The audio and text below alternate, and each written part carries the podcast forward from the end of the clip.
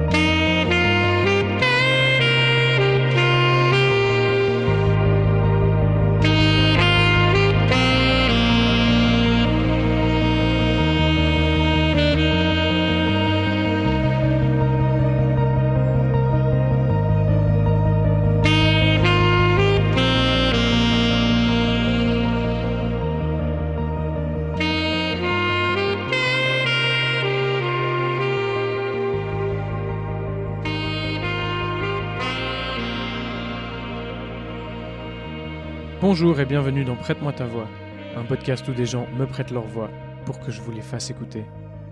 Nous sommes au 15e épisode du podcast, ça fait beaucoup d'épisodes à ma petite échelle, moi qui enregistre, euh, produit, réalise ce podcast euh, entièrement seul. Je me disais que j'allais pas forcément euh, réussir à tenir aussi longtemps. J'avais lu un article sur internet comme quoi la majorité des podcasts s'arrêtaient au bout de 7 épisodes. On est au-delà du double, donc ça fait plaisir. Et je suis toujours euh, très content d'avoir ces conversations avec euh, des personnes euh, qui ont des histoires absolument passionnantes. Et j'aimerais beaucoup pouvoir continuer à le faire. Et en fait, je réalise que j'arrive bientôt au bout de ma liste d'invités. Quand ce podcast avait démarré, pas mal de gens m'ont écrit, pas mal de gens m'ont écrit aussi au fur et à mesure que les épisodes sortaient. Et là, euh, sur ma liste de prochains invités, il m'en reste deux. Et après, je serai arrivé au bout. Et ça fait un petit moment que j'ai pas reçu de sollicitations. Donc si par hasard, vous qui écoutez ça, avez envie d'intervenir dans le podcast et de raconter votre histoire, sachez que j'ai de la disponibilité et j'ai vraiment toujours très envie euh, de recevoir vos témoignages. Donc n'hésitez pas à prendre contact avec moi, euh, soit par la page Instagram prête-moi ta voix.podcast ou euh, avec euh, l'adresse mail prête-moi ta voix.podcast@gmail.com ou en privé si on se connaît. Et euh, on fixera un moment pour faire tout ça. Si vous avez des questions, n'hésitez pas à m'écrire, je réponds à tout. Aujourd'hui donc, dans ce 15e épisode, c'est Sonia qui me prête sa voix. Sonia, on s'est rencontrés sur les réseaux sociaux à travers son compte Instagram Le Combat de Sonia, qui fait de la prévention du risque suicidaire, et euh, publie pas mal de contenu pédagogique sur la bipolarité, les crises d'angoisse et la crise suicidaire.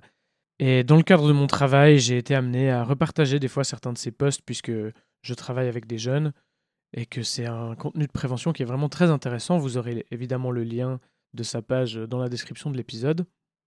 Et je lui ai donc proposé euh, de venir parler de son expérience et de ce qu'il a mené à euh, proposer ce contenu sur les réseaux sociaux, puisque en fait ce qui l'a amené à ça, c'est euh, sa propre expérience personnelle avec ces problématiques. Dans cet épisode, elle décrit donc une expérience personnelle euh, remplie de difficultés et d'embûches sur laquelle elle sait aujourd'hui s'appuyer pour aiguiller les autres et offrir du soutien à des personnes dans le besoin. Son témoignage est très fort et traite de sujets très sensibles comme le suicide, je vous recommande donc euh, d'être très attentif à vous euh, à l'écoute de ce récit, mais surtout de profiter de ce récit d'expérience plutôt unique. Et je vous souhaite donc une très belle écoute.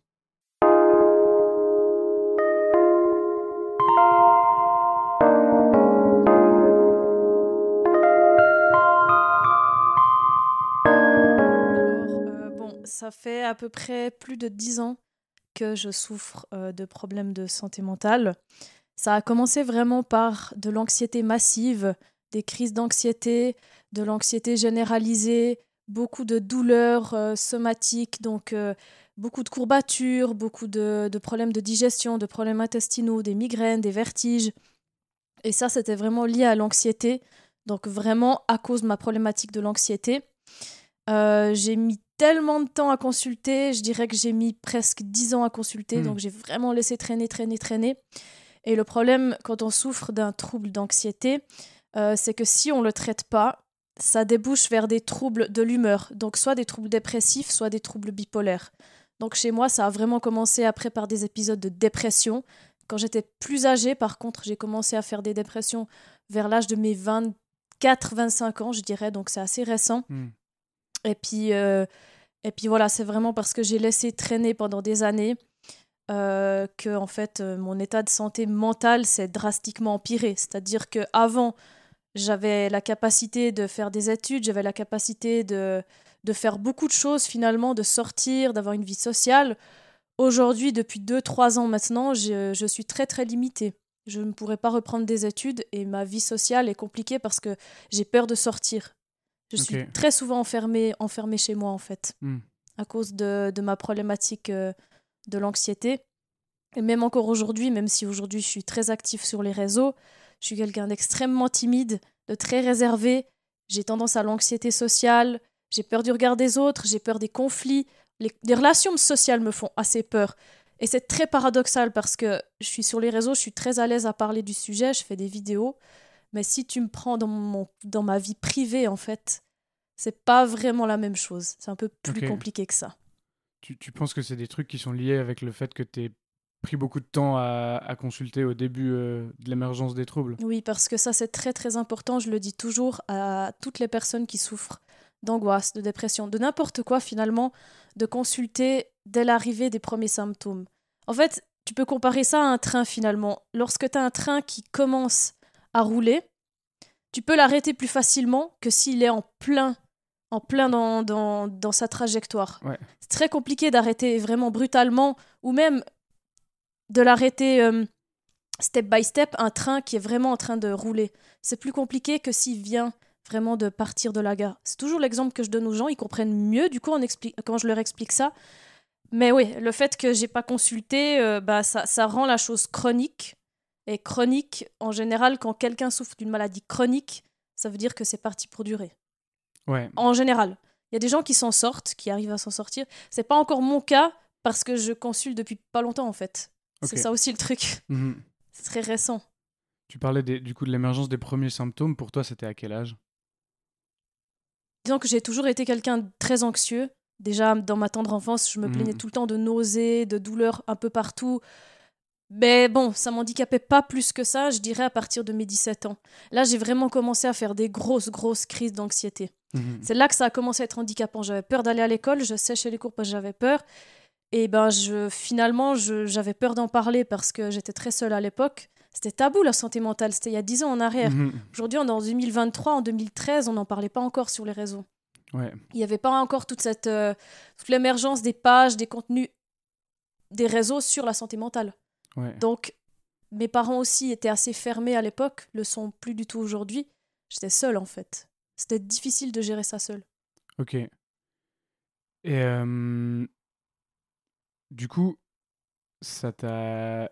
Qu'est-ce que ça t'a permis de commencer à consulter? Actuellement, je dirais que je- c'est très négatif ce que je vais dire, mais je vois pas encore vraiment le- l'effet Ouais. de ce que j'entreprends. Mais au moins, j'ai eu des diagnostics. Donc, j'ai eu des mots sur mes mots, MAUX. Ouais. Et ça, c'est très, très, très important parce que moi, j'ai besoin de comprendre pourquoi je suis comme ça et comment ça fonctionne en fait euh, d'un point de vue physiologique, psychologique. Je suis quelqu'un de très scientifique, j'ai vraiment besoin de comprendre. Mhm. Et comprendre, euh, pour moi, ça me permet d'avancer mieux. Donc, et euh, voilà, le diagnostic pour moi, il a été très important. Ouais.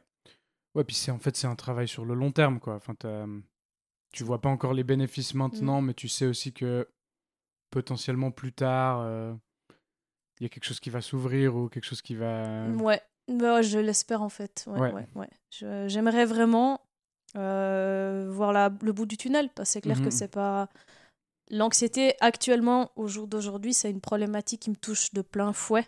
Je suis sortie de la dépression, heureusement, parce que la dépression aussi, on va en parler, mais c'est un fléau. Mais l'anxiété, c'est aussi un fléau. Mais Mhm. c'est une souffrance différente en fait. Et comment euh, comment tu les lis euh, l'un et l'autre euh, À quel point, euh, à quel point ils ils s'alimentent entre euh, l'anxiété et la dépression Alors, d'un point de vue médical, s- il se lie dans le sens où l'anxiété, à un moment donné, ça épuise, ça fatigue. Et la fatigue, c'est un, Mm. des symptômes, un des symptômes de la dépression. Ouais. Quand on est tellement anxieux ou qu'on arrive à un point où on s'inquiète vraiment de tout, qu'on a peur de tout, que sortir de chez nous, c'est vachement compliqué, à un moment donné, c'est déprimant. Et puis, tu vas commencer à être triste. Tu vas commencer à plus être motivé. Parce que à chaque fois que tu fais quelque chose, tu es anxieux. Donc, tu n'auras plus envie de faire des choses. Parce que t'auras- tu sais que si tu fais quelque chose, tu vas être anxieux. Et donc, la, la perte de motivation, la perte d'intérêt, la fatigue, ça, c'est des symptômes de la dépression. Et l'un entraîne l'autre. Quelqu'un qui est en dépression, il sera souvent dans la perte de motivation, il aura moins d'élan, moins de vitalité. Et donc, ça peut créer des symptômes d'anxiété. C'est l'un empire l'autre et les deux sont liés très souvent. Hmm, ok. Mais tu disais que tu étais sorti de la dépression. Euh, Est-ce que tu saurais dire euh, quel chemin t'as fait par rapport à ça ou qu'est-ce qui t'a permis ça euh, Qu'est-ce qui te permet de dire ça maintenant? Alors, euh, moi, j'ai un trouble euh, de l'humeur, donc c'est un trouble bipolaire. Dans les troubles bipolaires, dans les phases du trouble bipolaire, on a la phase de dépression et la phase de manie. Ouais. Les phases de manie, c'est le contraire de la dépression, mais version plus plus. En gros, tu es très bien, tu es trop bien.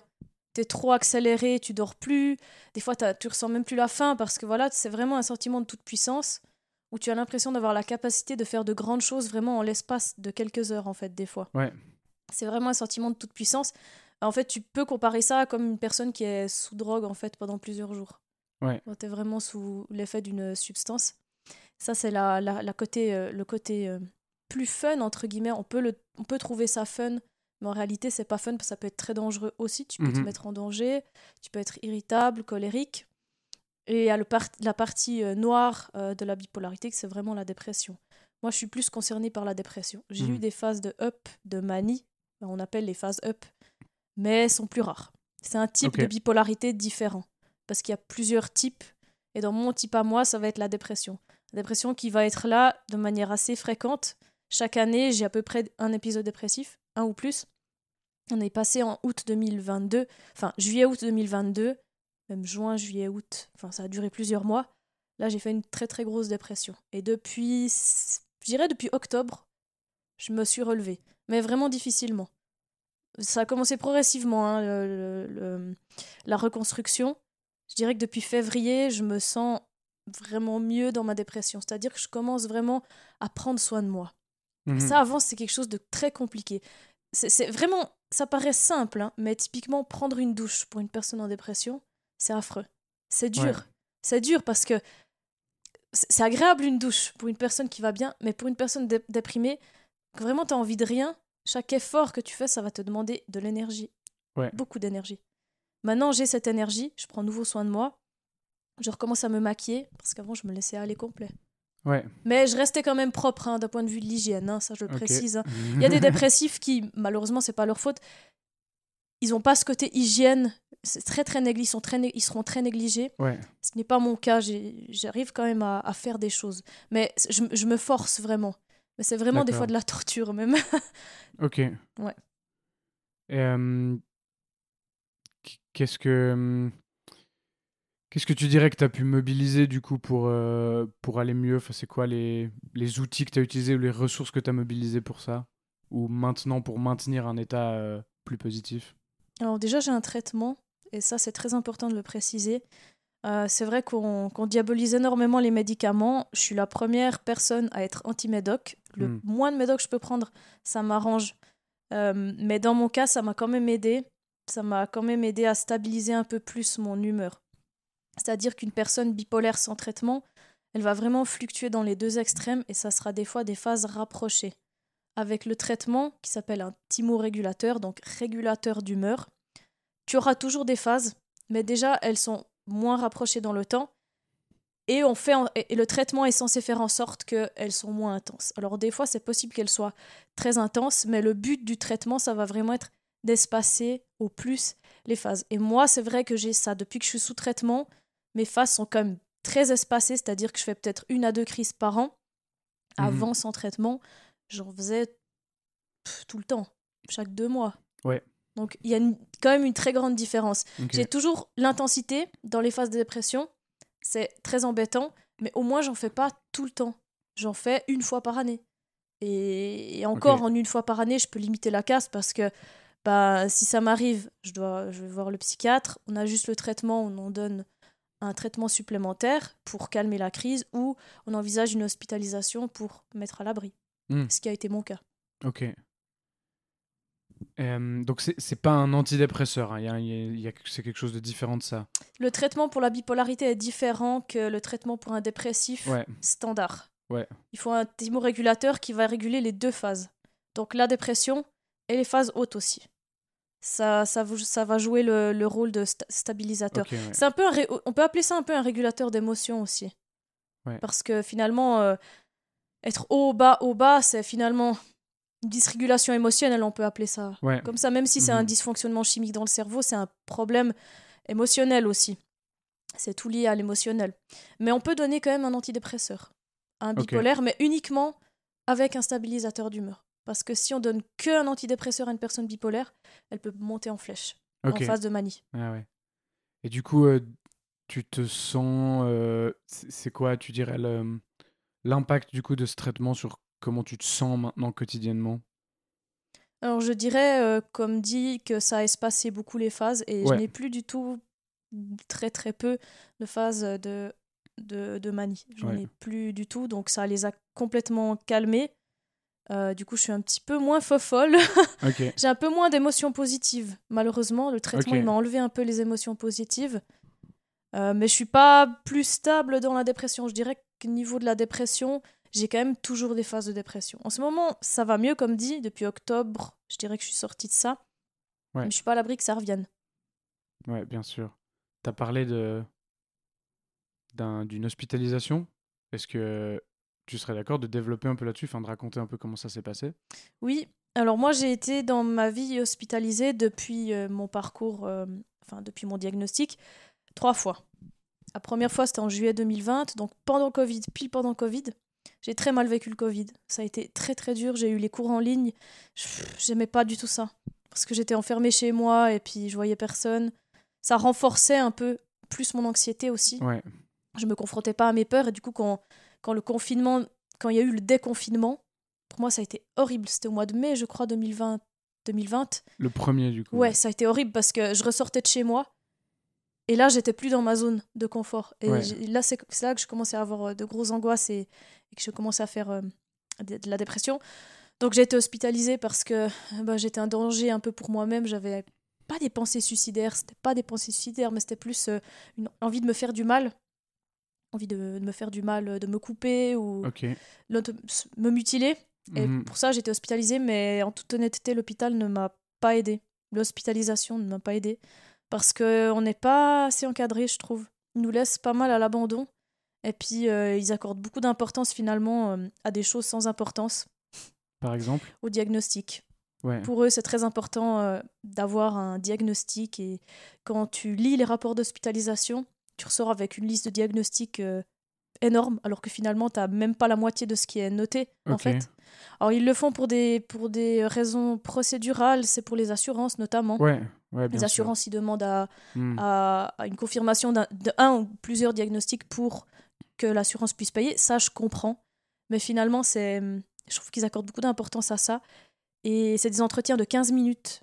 Donc, tu peux t'imaginer qu'en 15 Ok, minutes, ouais. tu ne peux pas diagnostiquer un trouble dépressif, un trouble bipolaire, Non. un trouble anxieux. Enfin, il y a tellement de facteurs qui rentrent en compte. Et ouais, finalement, je- j'ai pas été très encadrée euh, à l'hôpital. Les activités, c'est chouette par contre. Ça me permet vraiment de tisser des liens avec d'autres personnes. Mhm. Parce que, comme dit, quand t'es anxieux, t'as assez peur euh, des autres et t'as tendance à te renfermer sur toi-même. Ouais. Ça, c'est chouette. Euh, les activités, c'est chouette.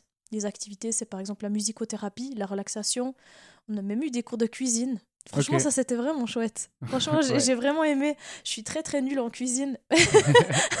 Mais j'ai vraiment aimé. Euh, Et ouais, voilà, ça, c'était la première. Ensuite, j'étais hospitalisée euh, en juillet 2022, cette fois. Pareil, épisode dépressif, idée suicidaire, mais non scénarisée. Donc, je savais que j'allais pas passer à l'acte, mais j'étais quand même un danger pour moi-même. Et mes proches Ouais, avaient très peur. C'est surtout mes proches, en fait, qui avaient, qui avaient très peur. Mais j'ai demandé moi-même d'être hospitalisée. Donc, Hmm. c'était une hospitalisation euh, en mode euh, volontaire. D'accord. Je perdais aussi beaucoup de poids et j'avais besoin de me remettre un peu sur une, euh, une ligne. Parce que tu sais, à l'hôpital, euh, on a vraiment un cadre. C'est-à-dire Mhm. qu'il y a des heures de repas et tu dois les respecter. Tu vois ce que je veux dire? Ouais. Tandis que quand moi je suis en dépression et que je reste chez moi, je me, je, déjà que je déteste cuisiner, j'ai pas l'énergie pour le faire, je ne mange pas. Ouais. Je vais sauter des repas ou je vais m'alimenter euh, mal, mal, tu vois, genre des chips, tu vois. Ouais, bien sûr. C'est c'est pas voilà. Mhm. À l'hôpital, il y avait cette structure de repas et ça, ça m'a un peu permis de reprendre du poids. Donc j'ai repris 4 kilos, je pense, à l'hôpital, Ok. ce qui est pas mal. Mais j'ai tout reperdu. j'ai tout reperdu au mois d'août euh, parce qu'en fait, je suis sortie trop tôt de l'hôpital. Mhm. Je suis sortie au bout de deux semaines, alors qu'une hospitalisation de deux semaines, c'est pas vraiment suffisant pour une personne vraiment en pleine crise dépressive. D'accord. Euh, j'ai été hospitalisée ensuite une deuxième fois, trois semaines plus tard. Donc Là, là, c'était vraiment la descente. Là, ça allait pas. C'était, j'étais hospitalisée sous contrainte médicale parce que j'étais dangereuse pour moi-même. Je Hmm. me mettais en danger. Donc, euh, mais cette hospitalisation, ça m'a aidée parce que je me suis dit à ce moment-là, tu remets plus jamais les pieds dans un hôpital. Ok. Je... Non, mais vraiment parce que Ouais. la deuxième, autant la première que j'ai eue euh, en juillet 2020, ok, c'était difficile, mais ça allait encore. Celle de juillet 2022, à part les médecins avec qui je me suis pas entendue du tout, je me suis même fritée avec eux. voilà, parce que je suis très très franche hein, quand j'aime Ouais. pas quelque chose, je le dis, et peu importe si c'est un médecin ou pas, je- le grade, je, je m'en fous. hein. très honnêtement, si je suis pas content, je le dis. Euh, j'ai quand même repris du poids, donc ça s'est bien passé. Ouais. Je me remettais sur une ligne, je dormais mieux aussi. Et autant la troisième, j'étais vraiment dans une unité vraiment avec, euh, avec des cas les pires en fait. Dans la pire unité de mon hôpital. Ouais. Il y avait des personnes très sympas hein, que j'ai rencontrées, mais des personnes violentes aussi. Ouais. Et il y avait même des personnes euh, avec un profil euh, de d'antécédents euh, d'abus sexuels. Ça m'a fait très peur. Ouais. Parce que Ouais, je- ben j'imagine. voilà, ça fait peur. Les douches en plus, c'est mixte. Ok. Donc pas les toilettes aussi d'ailleurs. Je suis pas sûre, mais je crois. Et donc non, ça m'a fait vraiment peur. Il y avait vraiment des cas particuliers. Je me suis dit, mais je suis ici parce que je suis un cas particulier peut-être aussi. Ouais. Parce que, parce que d'un côté, si j'ai été mise là, c'est parce que j'étais un danger pour moi-même Mhm. et que donc euh, j'avais besoin d'être là. J'étais à ma place. Ouais. Et là, je me suis dit non. Non, non, non, tu, tu peux plus jamais descendre autant bas. C'est Ouais. pas possible. Tu te sentais pas en sécurité du coup. Je me sentais déjà pas en sécurité et surtout, euh, je me suis, je me suis mise une claque en fait parce que je me suis dit attends, si t'es là, c'est parce que t'es dangereuse, pas pour les autres, pour toi-même. Mais être Ouais. dangereux pour toi-même, c'est déjà grave. Oui. Donc je me suis dit je veux plus en arriver là. Ça, euh, c'est. Je veux demander de l'aide en fait, apprendre à demander de l'aide quand ça Mhm. va pas, pour éviter d'arriver à une hospitalisation sous contrainte. C'est Ouais. pas du tout agréable une hospitalisation sous contrainte. C'est très limité. J'imagine. Est-ce que t'as as dû être amené physiquement vraiment euh, J'ai été amenée physiquement. Ouais. Donc on m'a amenée avec, euh, avec l'ambulance. Ouais. J'ai été brancardée Mhm. et ils m'ont déposée donc euh, avec le brancard. Hein, j'ai même pas le droit de, de me lever pour marcher. Ils m'ont posé devant la porte. Ok. Donc, J'étais accompagnée de deux ambulanciers et je crois un policier. Et je suis pas sûre, mais je crois qu'il y avait un policier avec aussi. Ok. Donc euh, ouais, c'était pas évident comme situation. J'avais pas mes affaires. Ma famille est venue me la enfin pas ma famille, mon copain, mon copain et ma famille, les deux sont venus me les ramener. Ok. Mais si ils étaient pas venus me les ramener, ben j'avais pas d'affaires. Ouais. Parce que quand tu es hospitalisé sous contrainte, t'as pas le droit d'aller chercher tes affaires. Ouais. Ce qui est différent de l'hospitalisation en mode volontaire, parce qu'en mode volontaire, on te donne une date et une heure d'hospitalisation. Ils te disent par exemple, tu viens demain à 10h, tu as le temps de faire ta valise. Ouais, bien sûr. Tu as le temps même d'aller voir tes proches. Mhm. L'hospitalisation sous contrainte, c'est C'est maintenant, ouais. Et puis si t'as pas tes affaires, ben on t'en donne. Et c'est pas genre euh, des beaux habits, c'est genre la blouse blanche. bien sûr. Donc euh, Et comment ils t'ont, euh, comment ils sont venus te chercher Du coup, il y a, quelqu'un qui les a appelés, j'imagine. Bah oui, enfin c'est un contexte un peu plus euh, un peu plus compliqué et, et un sujet un peu plus délicat, donc je mets des trigger warnings s'il y a des personnes qui, qui écoutent ce podcast et qui sont très sensibles par le sujet du, du suicide. Mhm. Peut-être pas écouter cette partie, mais j'étais vraiment arrivée à un stade où je, je voyais plus de solution à mes problèmes. Je voyais Ouais. vraiment plus de solution. J'allais mal, j'arrivais pas à appeler à l'aide, j'étais déconnectée de la réalité, je mangeais plus. Je me, ouais, je me voyais plus de la même manière dans un miroir. Enfin bref, j'étais vraiment, j'allais vraiment pas bien. Et euh, j'en avais marre. Et euh, j'envisageais en fait la mort comme la seule solution. J'en pouvais plus. J'ai fait une lettre euh, d'adieu que j'ai élaborée sur plusieurs jours, au cas où je mettrais fin à mes jours. Parce que dans ma tête, Mhm. je voulais mourir. Enfin, je voulais pas mourir, du coup, je voulais arrêter de souffrir. Je voulais me donner la mort. Parce Ouais. que je voyais pas d'autre solution.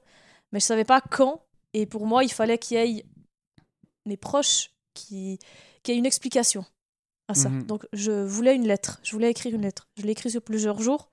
Et je me suis dit, au cas où tu passes à l'acte, au moins, il y a une trace de toi.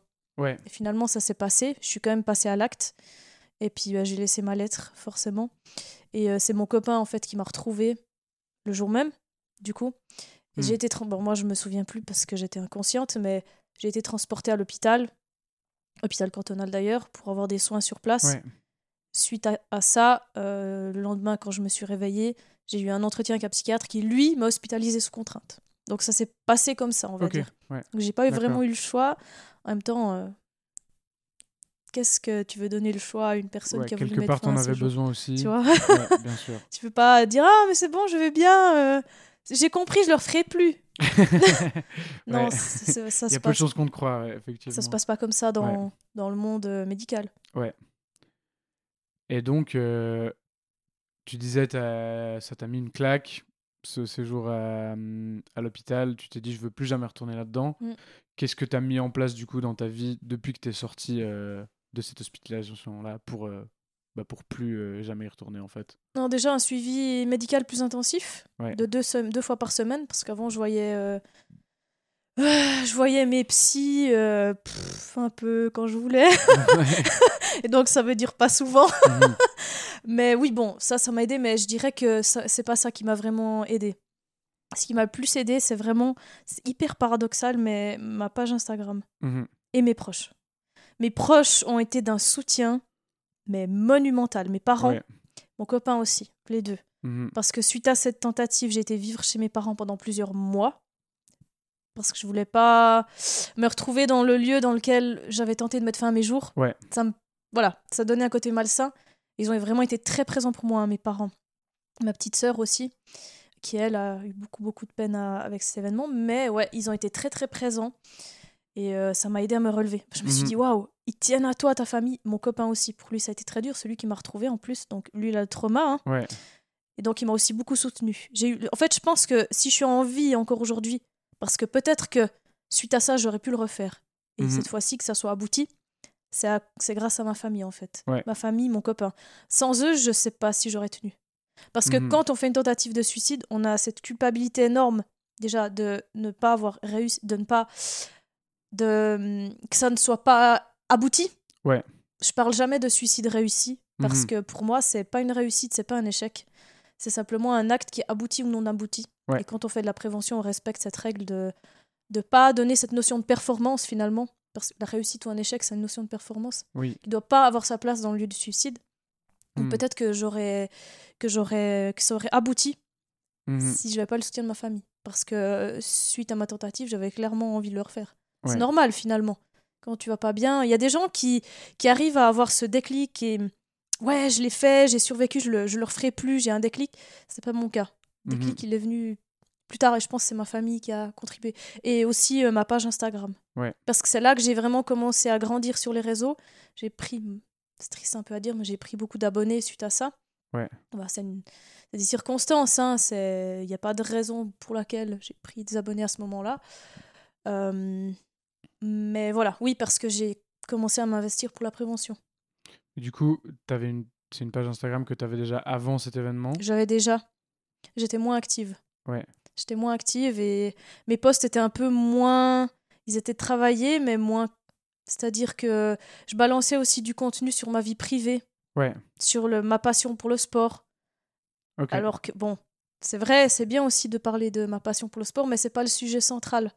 Alors j'ai vraiment converti en page euh, santé mentale et j'ai un autre compte privé dans lequel je parle de ma vie privée, de ma passion pour le sport. Donc voilà, je veux séparer les deux. Ouais. Et voilà, depuis euh, octobre, je suis très très investie pour la cause euh, du suicide. Ok. Je suis bénévole à l'association Stop Suicide. Mhm. J'ai fait des formations. Donc j'ai fait les formations de bénévoles. J'ai aussi fait la formation de bénévole formateur pour être formateur à l'association des nouveaux bénévoles. Ouais, ok. Donc je suis assez euh, pluridisciplinaire dans le sujet, je le maîtrise Mhm. bien, je me renseigne beaucoup aussi.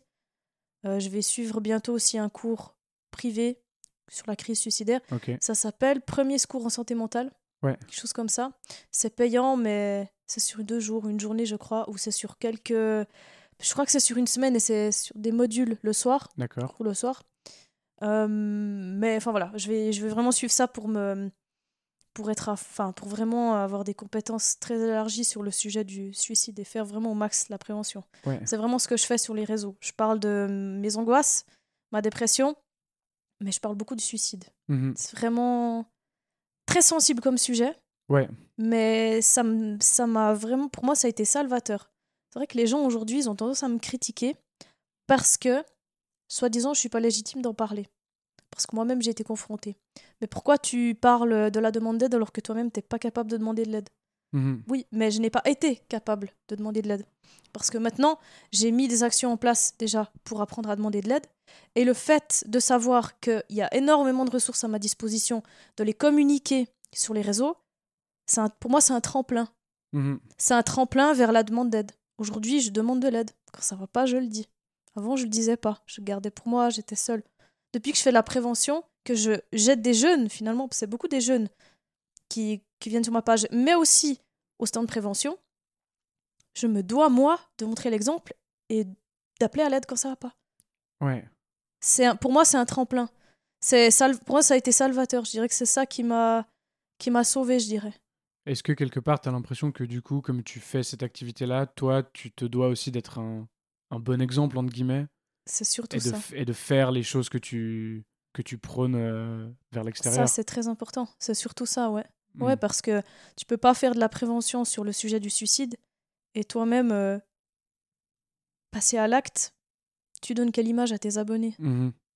Tu vois ce que je veux dire? C'est c'est pas l'image que je veux montrer. Alors j'ai des moments down, j'ai des moments où ça va pas. Hier, c'en était un. J'étais très très mal hier. J'ai pas très bien dormi cette nuit.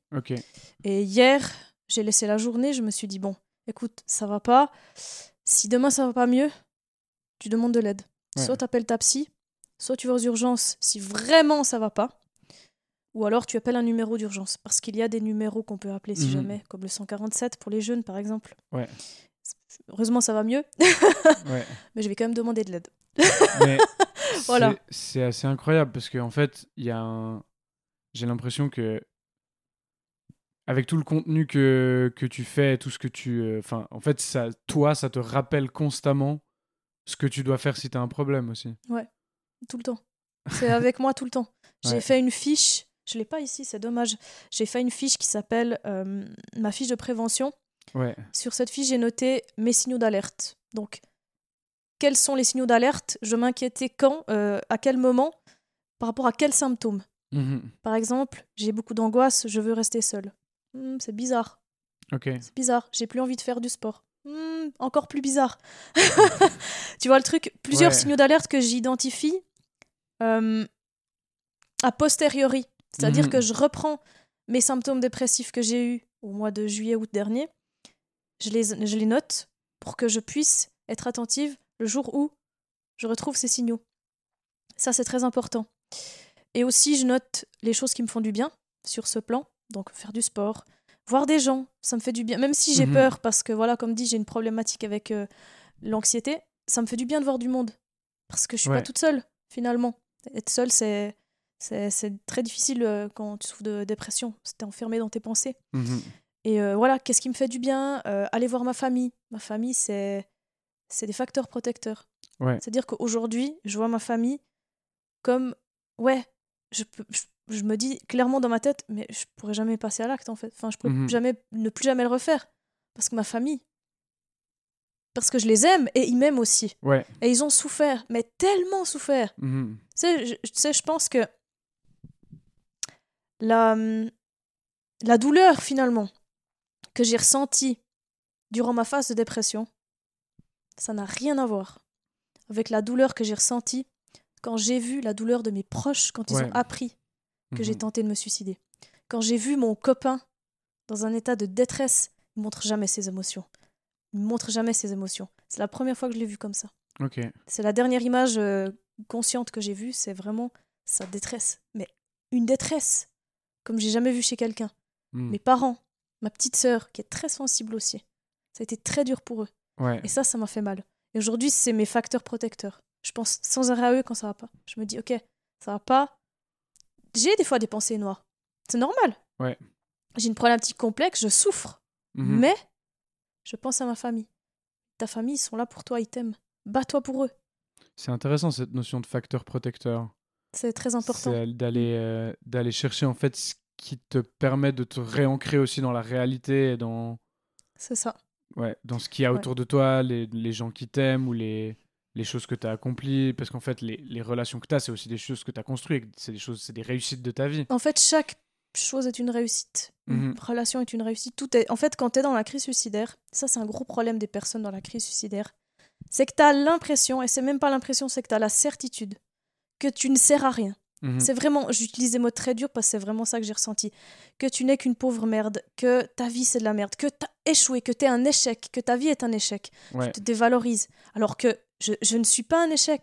J'ai Mhm. construit beaucoup de choses, j'ai fait des études, je les ai réussies brillamment en plus. Mhm. Je travaille dans une compagnie d'assurance, je suis très appréciée par mes collègues. J'ai réussi des choses, mais quand tu vas pas bien, tu vois pas. Ouais. En fait, c'est finalement la crise suicidaire, c'est comme si tu avances, mais tu as un voile. Ouais. Tu vois plus rien en fait, tu, tu vois juste le noir. Mhm. Et, et le noir, tellement, c'est tellement noir que tu arrives même pas à voir un petit peu de lumière, un tout petit peu. Ok. Et les facteurs protecteurs, c'est hyper important à posteriori de les identifier. Et on les, on- souvent, on les identifie en après, après la crise. Parce que quand tu es dans la crise, c'est le petit bout de lumière que tu vois, en fait, enfin, que tu peux Mhm. voir. C'est vraiment, Ouais. ah, ta famille. Pense à ta famille. Il- Ouais. Ce serait dur pour eux. Tu veux pas leur faire souffrir. T'as aussi ce- J'ai aussi ce, ce côté performant de ne pas vouloir décevoir. Et Mhm. moi, je me dis, un passage à l'acte maintenant abouti, je sais qu'ils seront déçus. Mhm. Et moi, je veux que, mes, que ma famille, que mes proches soient fiers de moi. Mhm. Et je dois me battre pour ça. Pour moi, d'abord pour moi. Parce Ouais. qu'avant tout, c'est moi. Mais surtout, mais aussi pour eux, Mhm. pour mes proches. Mais je sais qu'il y a pas beaucoup, de- enfin, qu'il y a des personnes qui n'ont pas cette chance d'avoir une famille. Ouais. Et c'est horrible. Ça doit être très dur.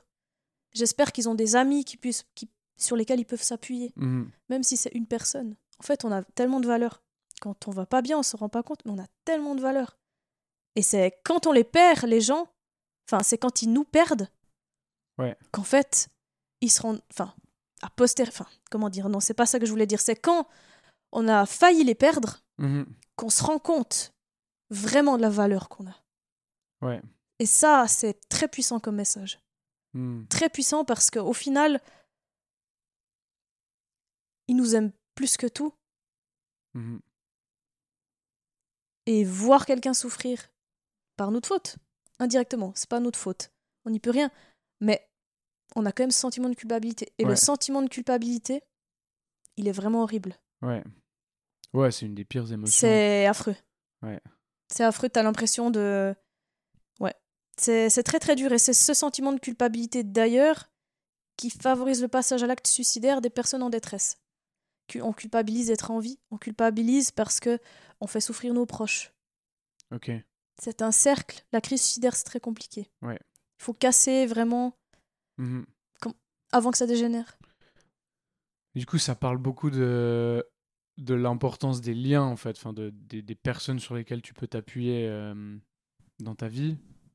Et euh, j'ai l'impression, en t'entendant, du coup, que là où ça doit être vraiment, vraiment très difficile, c'est pour les gens qui sont vraiment isolés, en fait. Et moi, j'ai une très très forte pensée pour ces personnes. Ouais. Parce que moi, c'est pas mon cas, j'ai beaucoup de chance. Euh, mais c'est clair que si j'avais pas de famille, pas d'amis, Mhm. euh, je, je, je sais pas si j'aurais tenu le coup. Ouais, ou des Euh, personnes c'est pas soutenantes, quoi. très, tu très peux avoir une famille qui est là, mais qui te soutient Ouais, pas, en c'est fait. très dur, ça, c'est- aussi. Pour moi, c'est quelque chose de très important d'identifier des facteurs protecteurs. C'est ce qu'on fait avec les patients en général, soit en post-tentative ou avant. Donc, euh, dès que la crise, elle n'est pas trop ancrée. Moi, je l'ai fait seule, du coup. Je ne ressentais pas le besoin de le faire avec un professionnel. Mais, ouais, les facteurs protecteurs. Après, il y a des personnes qui n'ont peut-être pas de famille ou qui n'ont pas d'amis, mais qui sont ça leur dérange pas d'être comme ça, ils vont peut-être se raccrocher à une passion, à, à quelque chose finalement, euh, un voyage qu'ils ont prévu. Enfin, ça peut être beaucoup de choses finalement. Moi, mon facteur protecteur, c'est mes proches, mais ça peut être aussi des passions, autre chose, Ouais. des goûts musicaux, j'en sais rien. Mais Mhm. vraiment, autre ça peut être quelque chose euh, de très simple finalement. Mais je pense que pour ça, le fait qu'il existe des pages sur Instagram ou d'autres réseaux, enfin qu'il y ait en fait une action de prévention sur les réseaux, c'est hyper important. Parce qu'il y a peut-être, enfin j'imagine qu'en fait il y a des gens qui sont isolés et qui ont, qui ont pas ce soutien euh, humain que toi tu as eu, mais qui vont pouvoir se reposer sur, euh, bah, j'imagine sur ta page ou d'autres pages du même type, euh, sur la prévention de stop suicide ou... euh, Ouais. c'est euh, clair. ouais, je, je- je pense que c'est... Enfin, tu quelque part, j'ai l'impression qu'avec cette page-là et avec cette activité-là, tu donnes aussi accès à, à des, des gens, à des, des outils que, que eux auraient pas eu les ressources de, de pouvoir trouver, quoi. Non, C'est clair, je, je mets toujours les ressources dans mes publications. Mhm. Toujours, toujours, c'est très important. Et euh, je me tiens disponible aussi pour, euh, pour les personnes qui ont besoin d'en parler. Mais après, je joue pas le rôle du psychologue. Déjà, j'ai pas Ouais. le temps pour ça. En plus, c'est pas ma formation, mais je, Ouais. je reste un soutien, par exemple, euh, pour les encourager à demander de l'aide. Il y a des gens qui t'écrivent Ouais. directement puis qui te posent des questions. euh, Ouais, tout le temps, mais très très souvent, euh, ils me racontent leur vécu mhm. avec la crise suicidaire, soit par le biais de eux-mêmes, donc eux qui l'ont vécu, ou par le biais d'un proche. Ouais. Des fois, ils ont juste besoin de parler, certaines personnes. Mhm. Alors, ils parlent, ils débitent, j'écoute, je suis une oreille attentive. Bien sûr, je joue pas le rôle du psy, mais par contre, je communique toujours les ressources. Et si la personne, elle galère à demander de l'aide, je lui propose euh, de le faire, mais pas moi directement, mais par exemple, je lui dis Ok, je comprends que c'est difficile de demander de l'aide, c'est très difficile d'aller aux urgences euh, de, de soi-même et, et, euh, et de demander de l'aide. Je valide toujours Mhm. le- la peur de la personne. Mais par contre, je vais lui dire est-ce que peut-être tu n'aurais pas un proche à qui tu pourrais en parler, qui pourrait t'aider à demander de l'aide? Puis souvent, la personne, elle va chercher, elle va dire ouais, peut-être ma sœur. Ouais. Alors, je, vais écrire à ma sœur.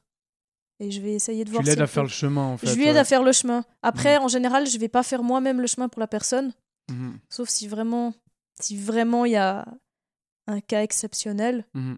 Là, oui, je peux. Si une personne, par exemple, je sais qu'elle est dans ma ville, Ouais. et puis que qu'elle a des idées suicidaires, puis que c'est une amie à moi, pas peut-être même pas une amie, mais quel- une connaissance, quelqu'un que je connais, Ouais. puis que vraiment elle est dans l'urgence, oui, là, je, je peux carrément, euh, si je connais personne de sa famille que je peux Mhm. contacter, je vais envoyer les urgences chez la personne. Ça m'est jamais arrivé, hein, Ok.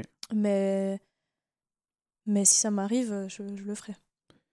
Comment tu fais pour... euh, Parce que du coup, tu, tu dois recevoir beaucoup de... beaucoup de choses assez dures et en plus qui, euh, enfin, qui te ramènent à ce que toi t'as vécu.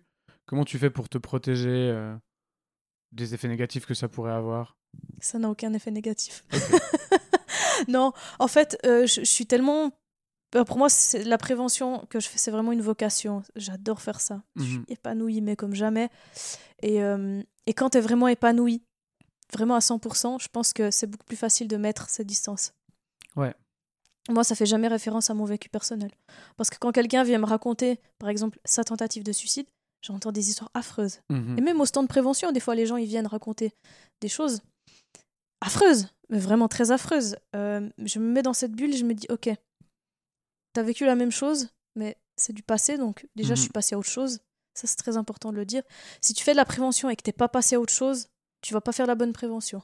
Ouais, ok. Tu vas être trop ramener toujours à ton vécu, Hmm. Alors que si t'es passé à autre chose et que t'es au clair avec le geste que t'as fait, que tu ne...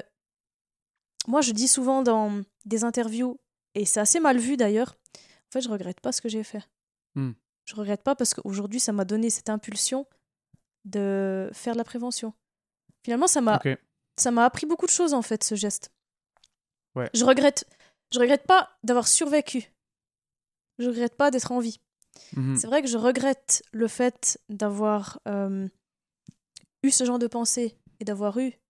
euh, de l'avoir finalement fait, d'avoir euh, concrétisé mes, ouais. mes pensées, mais je regrette absolument pas ce qui m'est arrivé. Moi, c'est Mhm. une chose qui m'est arrivée, c'est horrible, mais clairement horrible, mais ça, je, je le vois aujourd'hui d'une manière très positive. Ça m'a beaucoup appris, et c'est un peu mal vu parce que euh, il y a des personnes qui peuvent penser que si je regrette pas, c'est que je minimise le geste. Hmm. Que genre, ah, je regrette pas, donc euh, j'ai aucun scrupule, je serais capable de le refaire. C'est pas du tout ça. C'est que je regrette pas parce qu'aujourd'hui, il m'arrive des belles choses. Peut-être que sans ça, ça ne me serait pas arrivé. Ouais.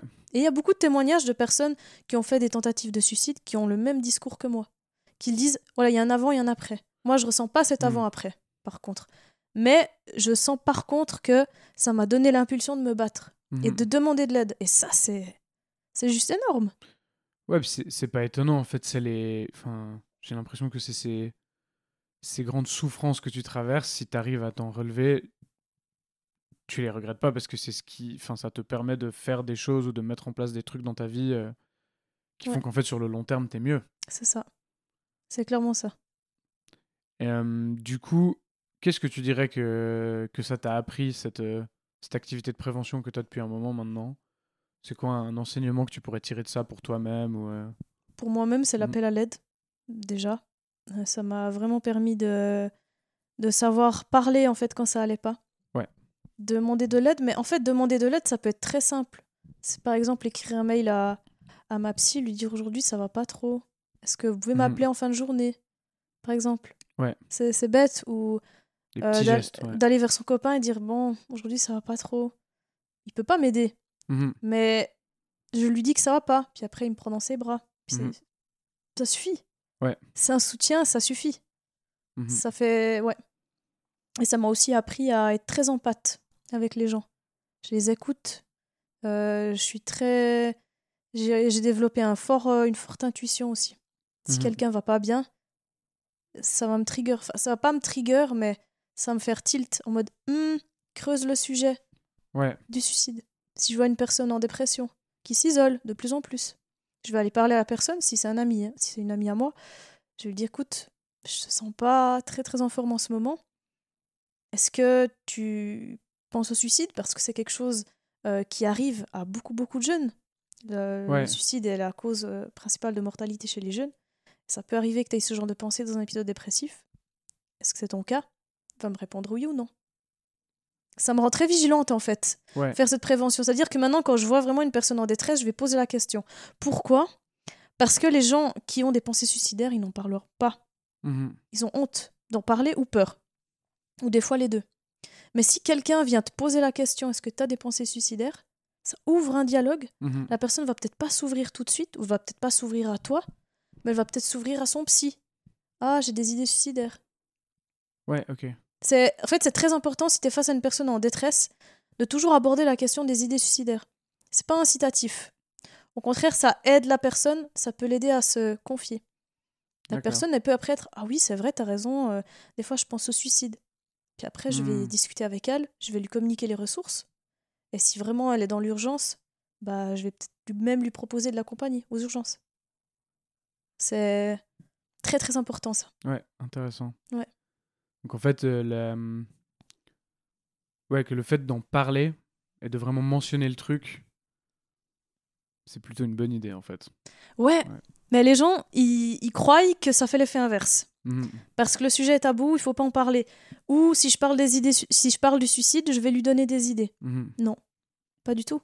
Dès le moment où tu n'évoques pas un moyen, une méthode, tu Ouais. donneras pas d'idées. C'est ça qu'il faut vraiment euh, garder euh, sous silence, quoi. Voilà. Mhm. Si la personne, elle veut pas se confier, qu'elle a en effet des idées suicidaires, mais qu'elle veut pas en parler, ne pas, ne pas la forcer. Tu lui dis simplement, ok, j'entends. Euh, si jamais euh, tu viendrais avoir ce genre d'idée ou que tu souhaites en parler, ben je suis là. Tu m'écris, et puis il y a toujours des ressources à ta disposition. Moi, Mhm. je me promène toujours avec une fiche de ressources que j'ai reçue de l'association Stop Suicide. Mhm. Je, si, si je suis confrontée à la situation, je donne la fiche à la, à la personne, puis c'est un espèce de dépliant où d'un côté elle a hum, des petites phrases euh, très gentilles comme je tiens à toi, tu as de la Mhm. valeur. C'est très très bien fait ce truc. Je le montrerai après si je l'ai sur moi, parce que j'en ai donné pas mal. non, mais, hum, mais ouais, c'est très important de, de, de, de faire le geste euh, de communiquer les ressources à la personne. Mhm. Ça, c'est hyper important. Et même si tu peux pas empêcher le passage à l'acte, c'est pas possible. Parce que la personne. Il y a des gens, ça va les aider, et puis en, effet, ils, vont ne pas passer à l'acte, et entre guillemets, tu leur sauves la vie. Mhm. Mais il y a des gens, malheureusement, qui vont quand même passer à l'acte. Et Ouais. dans ce moment-là, très très important de pas rentrer dans le schéma de culpabilité. Et vraiment de te dire, ok, j'ai fait au max en fait. Mhm. C'est horrible, elle est passée à l'acte. Peut-être qu'indirectement, elle voulait pas s'en sortir. Et si quelqu'un veut pas s'en sortir, tu peux rien faire. Mais toi, tu as fait ton max en termes de prévention. Mhm. Tu as communiqué les ressources. Ouais. Tu plus rien à te reprocher après. Hmm. Et euh, est-ce que tu as le. Est-ce que tu ressens vraiment le bien que ça peut faire aux gens de suivre ta page, de recevoir ton contenu? Est-ce que tu reçois beaucoup de, beaucoup de feedback en fait? Ouais, ouais, vraiment, euh, ouais. Je suis, ouais. Après, je reçois aussi beaucoup de messages négatifs. Hein, c'est dans les deux sens. Mais j'ai beaucoup de merci d'en parler. Ouais. J'ai aussi des euh, ah je connaissais pas le 3114 c'est le numéro du suicide en France j'ai beaucoup de français en fait j'ai beaucoup plus de français hein, qui me suivent Ouais. du coup je dois beaucoup des fois euh, me renseigner sur euh, tout- les, toutes les données dans, dans la France Ouais, c'est un peu difficile parce que je suis Mhm. pas dans le pays donc du coup j'ai un peu de la peine des fois bien sûr. mais typiquement, l'autre jour, une fille, ah, je connaissais pas le 3114. Merci d'avoir communiqué. Ouais. C'est tout bête. Ou bien, ah, moi, l'autre jour, j'ai appelé le 147. Ils Mhm. étaient super sympas avec moi. Je te remercie. Des trucs comme ça. Ou merci d'en parler. Parce que ma fille, l'autre jour, j'ai eu sur euh, TikTok, parce que je fais aussi des vidéos TikTok, Mhm. une femme d'une cinquantaine d'années, je crois. Elle m'a écrit euh, Merci beaucoup d'en parler. Euh, ma fille de 15 ans euh, s'est donné la mort. Et euh, je me sens très seule face à ça. Et c'est important d'en parler. Ça m'a Ouais. tellement fait du bien. Mhm. Je me suis dit, elle a dû se sentir rassurée en regardant mon poste, parce que dans ce poste-là, je parlais de la culpabilité liée aux proches. Ouais. Après un suicide ou une Mhm. tentative de suicide. Puis je pense qu'elle s'est sentie rassurée parce qu'elle s'est dit, mais en fait, c'est pas ma faute. J'ai rien pu faire. Si quelqu'un, si t'as une personne qui veut pas s'en sortir de manière générale, Mhm. t'as beau lui donner les meilleurs psys du monde, les meilleurs médecins, ça marchera pas. Et si elle veut pas s'en sortir, elle s'en sortira pas. Mhm. C'est c'est comme ça. Et y a pas à culpabiliser. Ok. Et, euh, du coup, tu arrives à faire le tri aussi euh, entre, les me- entre les messages positifs qui te font du bien et les messages négatifs. Comment, comment tu fais ça? Est-ce que tu, tu les ignores simplement? Est-ce que c'est un truc que tu te dis, c'est en fait, c'est les réseaux sociaux, c'est normal de recevoir de la haine ou de recevoir. euh, Alors ça dépend du message. Les messages Ouais. d'insultes, franchement, je les lis, mais je les supprime direct. mhm, Parce que je veux pas donner du crédit à ce genre de personnes. Ouais. Pas répondre Ah, comme ça, je veux pas me justifier. Donc je supprime. Par contre, il y a des messages négatifs, mais plutôt constructifs. Par exemple, euh, une, une personne qui est venue me dire Ah, mais moi j'ai appelé le 147 et puis on m'a envoyé chier, ça s'est très mal passé. C'est un message négatif, Ouais. mais constructif. À Mhm. ça, je réponds. Et j'ai répondu à cette personne, euh, je comprends, je suis vraiment désolée que tu aies vécu ça. Des fois, on tombe pas sur des, des bons euh, professionnels de santé. Des fois, il faut Mhm. essayer plusieurs fois avant de tomber sur une bonne personne. Ouais. Comme avec un médecin, un Voilà. psy. euh, ouais. C'est ce que je dis toujours. Et puis, euh, je Mhm. dis, bah, n'hésite pas à rappeler. Et un jour, tu tomberas sur quelqu'un de formidable. Euh, mais ne t'inquiète pas, c'est normal. Mhm. Les professionnels de santé sont pas tous compétents. Il y a des très mauvais, il y a des très bons aussi. Voilà, à ça, je réponds. à ça, je réponds, je, je- je réponds à la personne, mais quand c'est des insultes ou ah ça sert à rien de faire de la prévention, gna gna gna gna gna, des trucs comme ça, Ouais. non, je, je donne pas du crédit. Je donne seulement du crédit dès que le message est construit Mhm. et que, et que finalement je ressens le besoin de me justifier en Mhm. fonction de la situation. Ouais, puis ça, ça peut te permettre, j'imagine, euh, si c'est constructif, du coup aussi d'améliorer ce que tu ce que tu fais ou même de, de thématiser un peu les. les Des fois, j'ai des messages constructifs de personnes peut-être qui, qui me disent Ah, mais ça, t'aurais pas dû dire ça comme ça. Ouais. Des fois, je peux être un peu maladroite dans ma communication, puis en effet, je dois faire un peu plus attention. Ouais. J'ai dit récemment dans un interview Non, je ne regrette pas mon geste. Mhm. En fait, j'aurais pas dû le dire comme ça. J'aurais dû dire Je regrette pas ce qui m'est arrivé. Je Mhm. regrette pas euh, d'avoir survécu. Ouais, Parce que le je regrette pas mon geste, c'est un côté négatif Mhm. qui, qui montre, ouais, elle minimise en fait. Elle banalise le, le sujet. Ouais. Et donc, euh, ah, je regrette pas, j'ai aucun scrupule à le refaire. Alors qu'en fait, non, je regrette juste pas ce qui m'est arrivé. Par la je regrette pas de, euh, de, de, de, de ne pas avoir ab- abouti, en fait. Ouais, c'est Ouais. assez riche en termes de remise en question, du coup. Très, euh, très riche. Mais ouais. des fois, des fois, ça m'énerve un petit peu. Enfin, non, ça m'énerve pas, mais je m'énerve un petit peu après contre moi-même. Je me dis, ah, Sonia, fais attention. non, je suis très spontanée quand je parle. Et puis, ça, c'est dans ma vie privée aussi. C'est pour Mhm. ça que j'ai beaucoup, des fois, des conflits avec les médecins. Parce que je suis pas d'accord, je le dis. c'est ma manière à moi d'exprimer ce que je ressens. C'est ma personnalité, je suis comme ça. Hein. Mhm. On peut pas changer les gens. Mais ouais, non, des fois, ça me, ça me permet de me remettre en question. Quand je fais des posts, des fois, on peut me dire, fais attention, tu aurais peut-être pas dû écrire ça comme ça. Ouais. Voilà. Mais Mhm. j'ai toujours vraiment une très, très grande... euh, un très, très grand recul hein, quand je parle du, du suicide. Mhm. Et surtout, ça, c'est hyper important. Ne jamais, mais ne jamais mentionner les, les moyens, les ressources. Ouais. Si tu commences à... On voit hein, souvent, des fois, euh, dans des, des témoignages de personnes qui racontent vraiment ce qu'ils ont fait. Ouais. Je suis un peu contre dans les détails. Mhm. Je suis un petit peu contre parce que pour moi, le, le détail n'est pas très important en soi. Euh, c'est plutôt le, la manière dont la personne s'est relevée et ce qui s'est passé avant et après. Le pendant, j'accorde pas beaucoup d'importance. Je vais pas forcément aller raconter euh, comment je l'ai fait et qu'est-ce qui m'est arrivé à l'hôpital et ci et ça. Moi, je trouve ça pas vraiment. euh, c'est pas important en fait. Ouais. Mais les journalistes, des fois, ils ont ce truc de, de parler vraiment des détails. Et si tel, est, tel devait être le cas, euh, il faut rester le, vraiment euh, le, le plus, le plus évasif possible. Mhm. Ne pas dire, par exemple, dire par exemple, euh, elle est décédée euh, en sautant d'une hauteur. Ouais. Ne pas mentionner le, le nombre de mètres, par exemple. Par exemple. Ou euh, elle est décédée d'une intoxication. Une intoxication à quoi? Ne pas le mettre. Restez vraiment très évasif. Ça, c'est vraiment important. Ouais. J'ai une dernière question euh, sur cette thématique-là. Euh, comment est-ce que tu vois, euh, pour toi, comment est-ce que tu vois l'avenir maintenant? Par rapport à ça, par rapport euh, à la crise suicidaire, par rapport à tes problèmes de santé mentale? Comment Bah, tu te sens euh, Par rapport à moi ou la- mon activité de prévention de, manière générale? Euh, Par rapport à toi Moi, Ouais. je le vois très positif. Je pense que je vais traverser d'autres périodes de crise suicidaire, Mhm.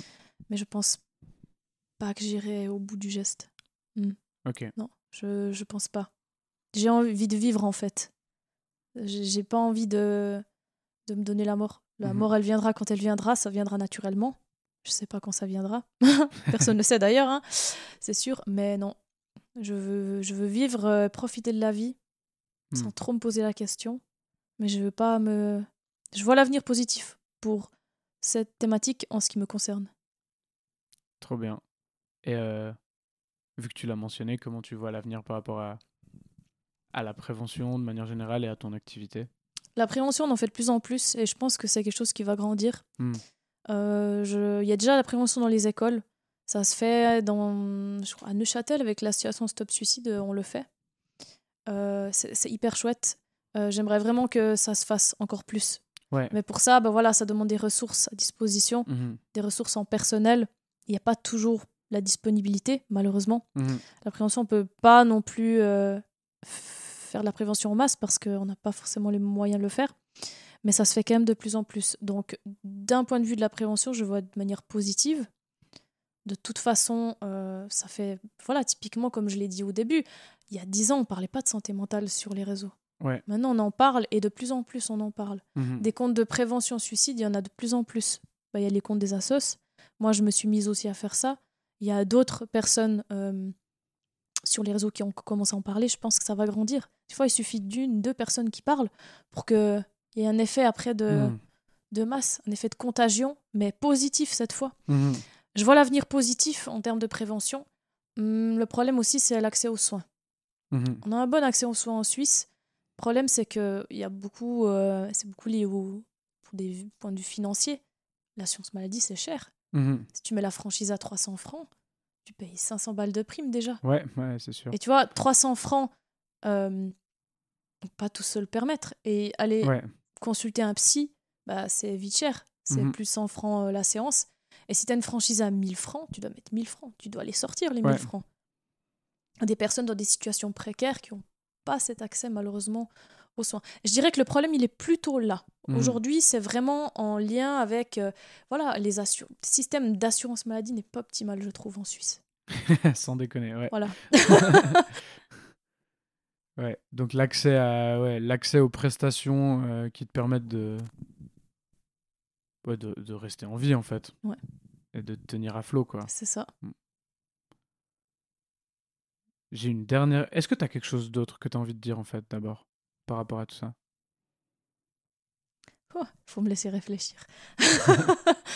Euh, je pense vraiment avoir fait le, tour de la question. Ok. Ouais. Magnifique. Alors j'ai une toute dernière question. J'aime bien euh, poser cette question à tous mes invités pour terminer sur une note euh, positive.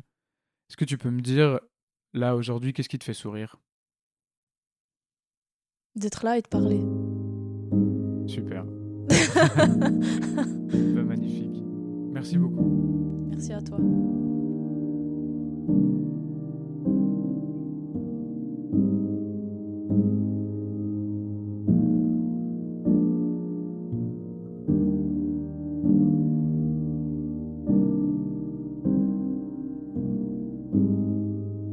Prête-moi ta voix est un podcast enregistré, produit et réalisé par moi, Fred Rebaud. Il sort si possible tous les mois, selon mon rythme personnel. Les musiques d'intro et d'outro ont été enregistrées et composées par Francesco Bucciarelli et moi-même. Je le remercie infiniment pour son aide. Si vous souhaitez me prêter votre voix, vous pouvez me contacter via la page Instagram at prête-moi ta voix.podcast ou à l'adresse mail prête-moi ta voix.podcast gmail.com. Je vous remercie du fond du cœur d'avoir écouté cet épisode. Prenez soin de vous Prenez soin des autres et à bientôt.